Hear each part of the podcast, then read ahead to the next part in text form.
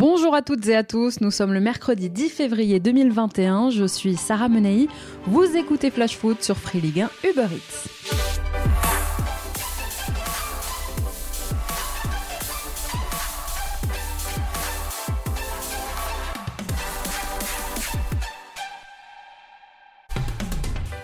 La Ligue des Champions prête à se réformer pour ne pas risquer de disparaître au profit d'une Super Ligue fermée. La C1 s'apprête à changer de format et ce dès 2024 avec plus de matchs, toujours plus de matchs, et potentiellement quatre clubs français qualifiés. Ce projet de réforme porté par l'UEFA est en cours de finalisation. Il pourrait être adopté dès le mois prochain lors d'un comité exécutif de l'instance européenne.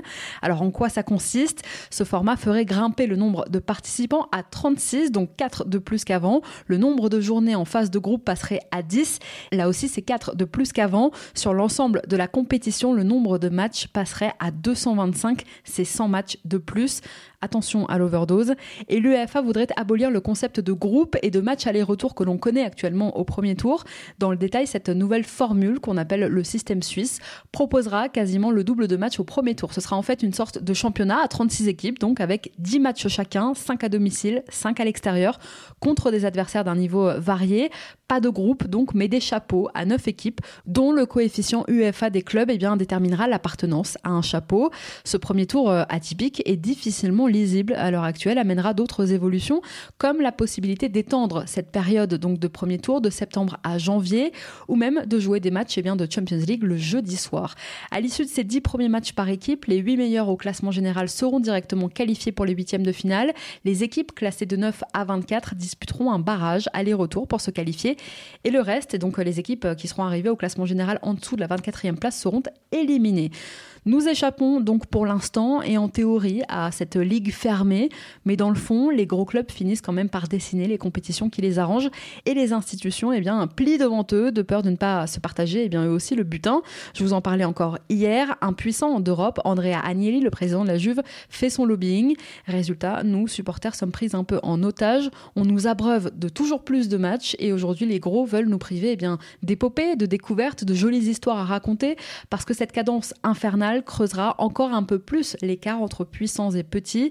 Et pour les cadres européens, eh bien c'est exactement ça le but, l'idée de cette réforme, ne surtout pas voir sa grosse machine se faire battre par un petit poussé de la compétition. Le petit poussé en question, qui n'a pas la profondeur évidemment de banc mancunienne ou turinoise, s'épuisera à lutter en championnat et sur la scène européenne avec ses 10 matchs à disputer rien qu'au premier tour. Mais nous, messieurs, on veut pas voir de Classico ou de Manchester City Liverpool toutes les semaines. On veut aussi s'extasier devant le parcours de plus petites équipes qui nous font rêver. Ce nouveau format de la compétition c'est dire au revoir finalement aux belles histoires que nous racontait la Talenta, l'Ajax ou le Celta et le Sparta pour les plus nostalgiques d'entre nous.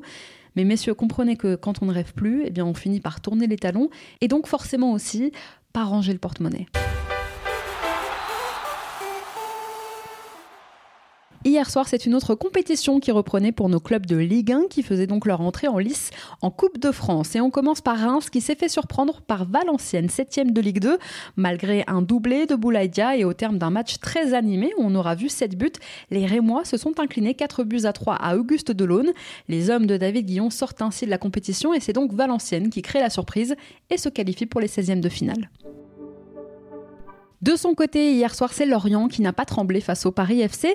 Les Lorientais, toujours dans la lignée de leur bonne série en Ligue 1, étaient pourtant menés 1-0 au moustoir. Mais les joueurs de Christophe Pellissier ont réussi à renverser la vapeur en fin de rencontre grâce à un pénalty égalisateur de Johan Wissa avant un tir en pleine lucarne de Terem Mofi qui venait d'entrer en jeu. Score final 2 buts à 1 pour Lorient. Les Merlus filent vers les 16e de finale où ils auront l'occasion de pouvoir affronter un club amateur au mois de mars. Un peu plus tard dans la soirée, c'est l'Olympique lyonnais qui a puni l'AC Ajaccio. Les Gones, beaucoup trop forts pour le dixième de Ligue 2, ont réalisé l'essentiel du travail en première période en marquant 4 buts en 28 minutes à peine. Pour sa première titularisation depuis son arrivée à l'OL, Islam Slimani s'est distingué avec un but et deux passes D. C'est le premier joueur à être buteur et passeur décisif lors de sa première titularisation avec les Gones en compétition officielle depuis Lisandro Lopez, une toute autre époque. Les autres buteurs du soir, Memphis Depay, Maxwell Cornet Ryan Cherky et Oussem Aouar sur penalty. En toute fin de rencontre, sur penalty aussi, c'est l'ancien Nîmois Riyad Nouri qui a sauvé un peu l'honneur corse. Score final 5 buts à 1 pour Lyon.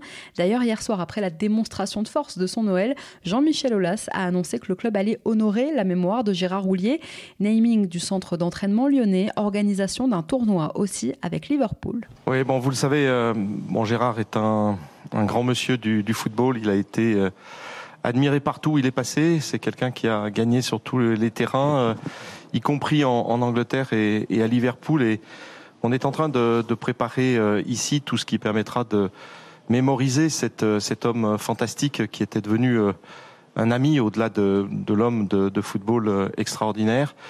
Et on pense dans ces choses que nous allons mémoriser, d'une part pouvoir euh, donner le nom euh, du camp d'entraînement euh, à Gérard Rouillet.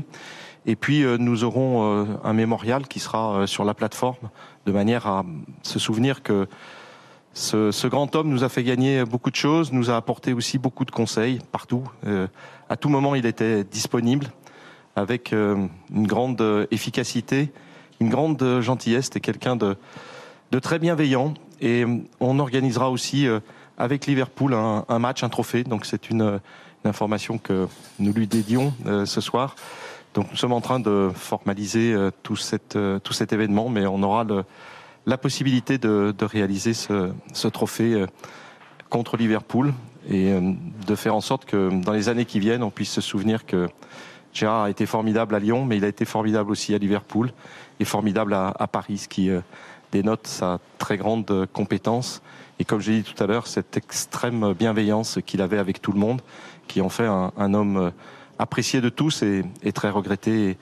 Et, c'est vrai qu'on est tous euh, malheureux, heureux de penser à lui, mais malheureux de penser qu'il n'est plus là. Voilà l'hommage poignant hier soir de Jean-Michel Aulas à son ami Gérard Roulier, qui fut, je vous le rappelle, entraîneur des Gaunes entre 2005 et 2007 et qui était resté très proche du club et de son président, dont il était devenu le conseiller particulier ces dernières années. Gérard Roulier qui nous a quittés le 14 décembre dernier. Retour au terrain en début d'après-midi, c'est un derby de la Garonne qui attendait les Girondins de Bordeaux et le TFC. Toulouse, avec sa ribambelle de jeunes talents, s'est imposé 2-0 face aux Girondins. Début de l'attaquant ivoirien Vakoun Issouf Bayo et du tout jeune Gianni Santiste passeur décisif d'ailleurs sur le premier but toulousain. Résultat donc 2-0 pour le TFC, ça passe pas pour Bordeaux et Toulouse se qualifie en 16e de finale de cette Coupe de France. Au même moment, à la Baie des Champs, c'est l'Olympique de Marseille qui affrontait l'AGIA, 5e de Ligue 2. L'objectif pour les Marseillais cet après-midi, renouer avec la victoire. C'est chose faite puisque les Marseillais se sont imposés 2-0 grâce à un doublé de Dario Benedetto. L'OM se redonne un peu de confiance et file en 16e. Dans le même temps, l'AS Monaco est allé battre Grenoble 1-0. Les remplaçants et surtout les minots ont fait le boulot du côté de Monaco. Jovetic a inscrit l'unique but de la rencontre. On a pu voir les jeunes pousses du centre de formation à l'œuvre, dont Chrislin Matsima en défense ou les jeunes Enzo Mio et Elliot Matazo au milieu. Résultat, les Monégasques ont décroché le ticket pour les 16e de finale de la Coupe de France. À la Beaujoire cet après-midi, c'est Nantes qui a affronté le RC Lens, des Nantais privés de leur coach puisque Raymond Domenech n'était pas sur le banc cet après-midi, absent pour des raisons médicales officiellement. Domenech qui vient d'ailleurs d'être licencié par Valdemar Kita. Les Canaries se séparent de leur entraîneur arrivé fin décembre. Je vous rappelle son bilan en Ligue 1 en 7 matchs à la tête de l'équipe. Domenech avec Nantes, c'était 3 défaites et 4 nuls. Il n'aura pas réussi à relancer cette équipe. Nantes 18e aujourd'hui au classement en championnat et barragiste. Raymond Domenech est le 8e coach de Ligue 1 à être démis de ses fonctions cette saison après Jobard, Oignon, Gourcuff, Vieira, Anis, Tourelle et bien sûr AVB. À Nantes, on se dirige en plus vers un troisième entraîneur en six mois. Le président du FC Nantes, Valdemar Kita, on le sait, est coutumier du fait. Il a déjà changé 15 fois de coach depuis son arrivée à la tête du club en 2007. Alors pour revenir au match de cet après-midi, les Canaries se sont enfoncés en s'inclinant 4 buts à 2 face à Lens. C'est le Nantais Kader Bamba qui avait pourtant ouvert le score. Il a même inscrit un doublé dans ce match. Mais dans la foulée, Corentin Jean a lui aussi inscrit un doublé pour Lens. Cheikh Doucouré et Arnaud Kalimwendo ont inscrit les troisième et quatrième buts lensois. Le Racing file en 16e. À la Méno, c'est Strasbourg qui s'est incliné 2-0 face à Montpellier. Andy Delors a marqué juste avant la pause et un but de Peter Skuletic en toute fin de rencontre ont permis donc aux Montpelliérains de l'emporter. Là aussi, on fait le plein de confiance chez les Héroltais puisqu'on vient d'enchaîner une deuxième victoire, toute compétition confondue. En ce moment même, toujours en Coupe de France, Brest reçoit Rodez, Amiens reçoit Metz et deux clubs de Ligue 1 s'affrontent au Costière où Nîmes reçoit Nice. Ce match, c'est l'occasion de faire un peu tourner pour Pascal Planck, dont l'objectif n'est clairement pas d'aller chercher la Coupe de France, mais plutôt d'accrocher le maintien en Ligue 1. Les Nîmois ont en plus un match très important dimanche après-midi en championnat face à Dijon, un concurrent direct. Ce soir à 19h justement, c'est Dijon qui reçoit Lille, leader très en forme du championnat. Troisième compétition cette saison pour les Dogs, la Coupe de France qui peut éprouver un peu les organismes. Dijon, de son côté, veut s'offrir une bouffée d'air frais et ne pas penser peut-être à sa saison très difficile, même si, eh bien, comme à Nîmes, la priorité reste évidemment le maintien en Ligue 1. Mais pourquoi pas créer la surprise ce soir en sortant l'épouvantail lillois. Puis à 21h, toujours ce soir dans le froid normand, c'est le stade Malherbe de Caen, 11e de Ligue 2, et décimé en ce moment par les absences qui accueille l'ogre parisien à Dornano. Six jours avant le rendez-vous de Barcelone, Mauricio Pochettino fera sans doute beaucoup tourner à Caen, même si Kylian Mbappé, Neymar et Mauro Icardi sont bien dans le groupe parisien convoqué. L'Argentin quand même ne devrait pas démarrer la rencontre. Angel Di Maria, Marco Verratti, Kaylor Navas, Ander Herrera et Levin Kurzawa sont eux absents du groupe convoqué par Pochettino. Concernant Kurzawa, il n'est pas blessé, mais probablement simplement mis au repos. À noter également la présence des jeunes, Edouard Michu et Xavi Simons. Côté Canet, à trois jours de la réception de Niort en championnat, l'essentiel pour Pascal Duprat et ses joueurs n'est évidemment pas de gagner ce soir face à Paris, mais l'occasion de jouer peut-être décomplexé et pourquoi pas de lancer quelques jeunes qui, on n'en doute pas, seront ravis d'affronter les stars parisiennes. Demain, la Coupe de France continue. À 18h45, Saint-Etienne se déplacera sur la pelouse de Sochaux, actuel 8 de Ligue 2. Et puis à 21h, c'est un choc entre clubs de Ligue 1 qui vous attend puisque ce sont Angers et le Stade Rennais qui se disputeront une place en 16e de finale. Une dernière info concernant justement la programmation la Ligue 1. À partir de la 26e journée, donc pas ce week-end mais le suivant, votre affiche initialement programmée le samedi soir à 21h sera avancée à 13h. Alors oui, certains bosseront à ce moment-là. Oui, les gens travaillent en France le samedi après-midi. Mais visiblement, eh bien, cet horaire arrange le nouveau diffuseur Canal+, qui va pouvoir le samedi soir caler son affiche de top 14, initialement prévue le dimanche. Comme ça, pas de rugby et d'affiche de Ligue 1 en même temps le dimanche soir. La Ligue a accepté aujourd'hui la requête de la chaîne cryptée. Sachez aussi que la LFP réunie hier en conseil d'administration a demandé de nouvelles aides de l'État pour aider nos clubs à surmonter la crise sanitaire et économique du moment. Allez, on passe à notre déclat du jour. Elle est signée Olivier Encham. C'est mon cœur qui parle. Et vous avez un chef d'espoir qui fut notre retenue.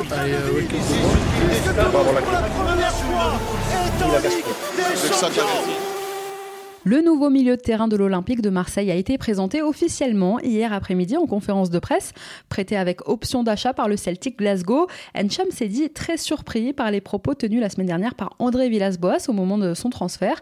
Je vous propose de l'écouter. Sur ses paroles, parce que on, me l'a dit, je n'avais pas écouté, ça m'a beaucoup surpris parce que quand j'ai fini l'Euro, avec les espoirs. Il y a Marseille qui me voulait. Il y a Andoni Zubizarreta pardon, qui, m'a, qui a contacté mon entourage. Donc quand moi j'entends tout ça, ça me fait un peu drôle parce qu'il était au courant. Il était au courant, il me connaissait bien avant. Et euh, son agent personnel voulait travailler avec moi. Il demandait un mandat exclusif sur Marseille que je n'ai pas accepté. Et je pense que par la suite, euh, il s'en est suivi ce qu'il en est, mais ça m'a beaucoup surpris. Après, j'ai fait apte de tout ça parce que je suis vraiment heureux de, venir à Marseille parce que c'est un, un, grand club et pour rien au monde, j'aurais refusé de, venir ici. Ça s'est pas fait par rapport à des histoires d'agents, etc.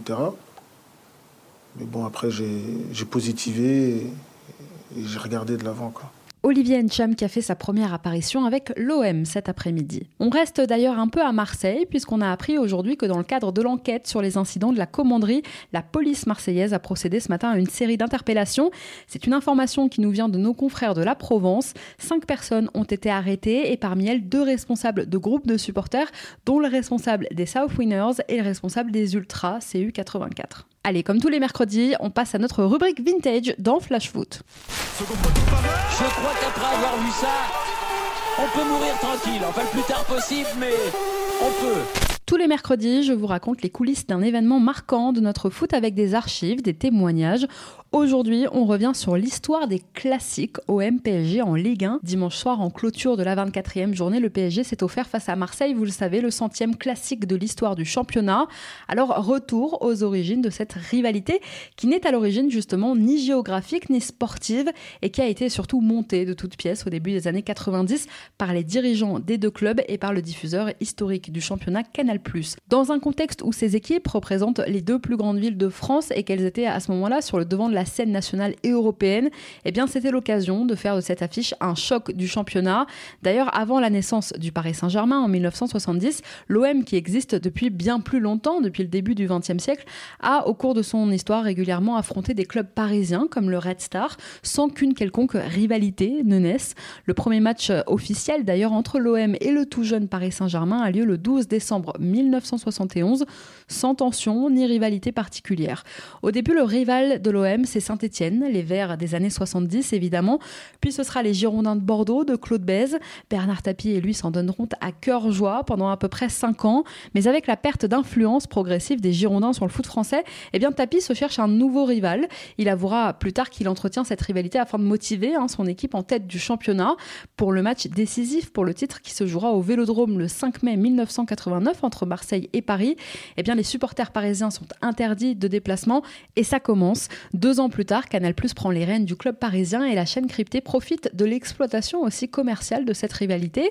De là naîtra par exemple le terme classique pour s'inspirer du fameux classico espagnol entre le FC Barcelone et le Real Madrid. Vous imaginez un seul instant que... Dans les années 90, l'OM et le PSG font partie des grands clubs du championnat, mais aussi, je vous le disais, ce sont les deux seuls clubs français à remporter un titre majeur sur la scène européenne avec la Ligue des Champions pour Marseille en 93, à jamais les premiers, et la Coupe d'Europe des vainqueurs de Coupe pour Paris en 96. La rivalité est alors à son paroxysme et sur le terrain, les joueurs s'en donnent à cœur joie. Dimeco, contré par Fournier. Lasser face à. Fournier face à Dimeco. Oh là là, Dimeco. Oh là là ce sera un carton jaune pour Eric Dimeco. Et oui, c'était assez euh, violent. Après le court passage de l'OM en Ligue 2, la rivalité avec le PSG subsiste tout au long de la première décennie des années 2000. Mais alors, bien plus que sur le terrain, cette rivalité dégénère surtout en tribune. Des fusées sont lancées entre supporters parisiens et supporters marseillais. Il y aura des accidents, c'est une évidence. Oui, malheureusement, le début des années 2000 est marqué par de violents affrontements entre supporters des deux camps. Derrière tout ça, une certaine idéologie politique prend place en tribune. Mais depuis, eh le plan Le Prou est passé par là à Paris et les interdictions de déplacement pour les classiques se multiplient ou alors sont extrêmement encadrées.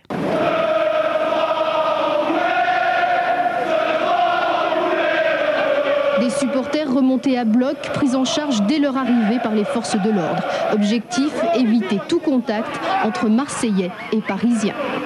Et on est là pour gagner et ça se passera bien.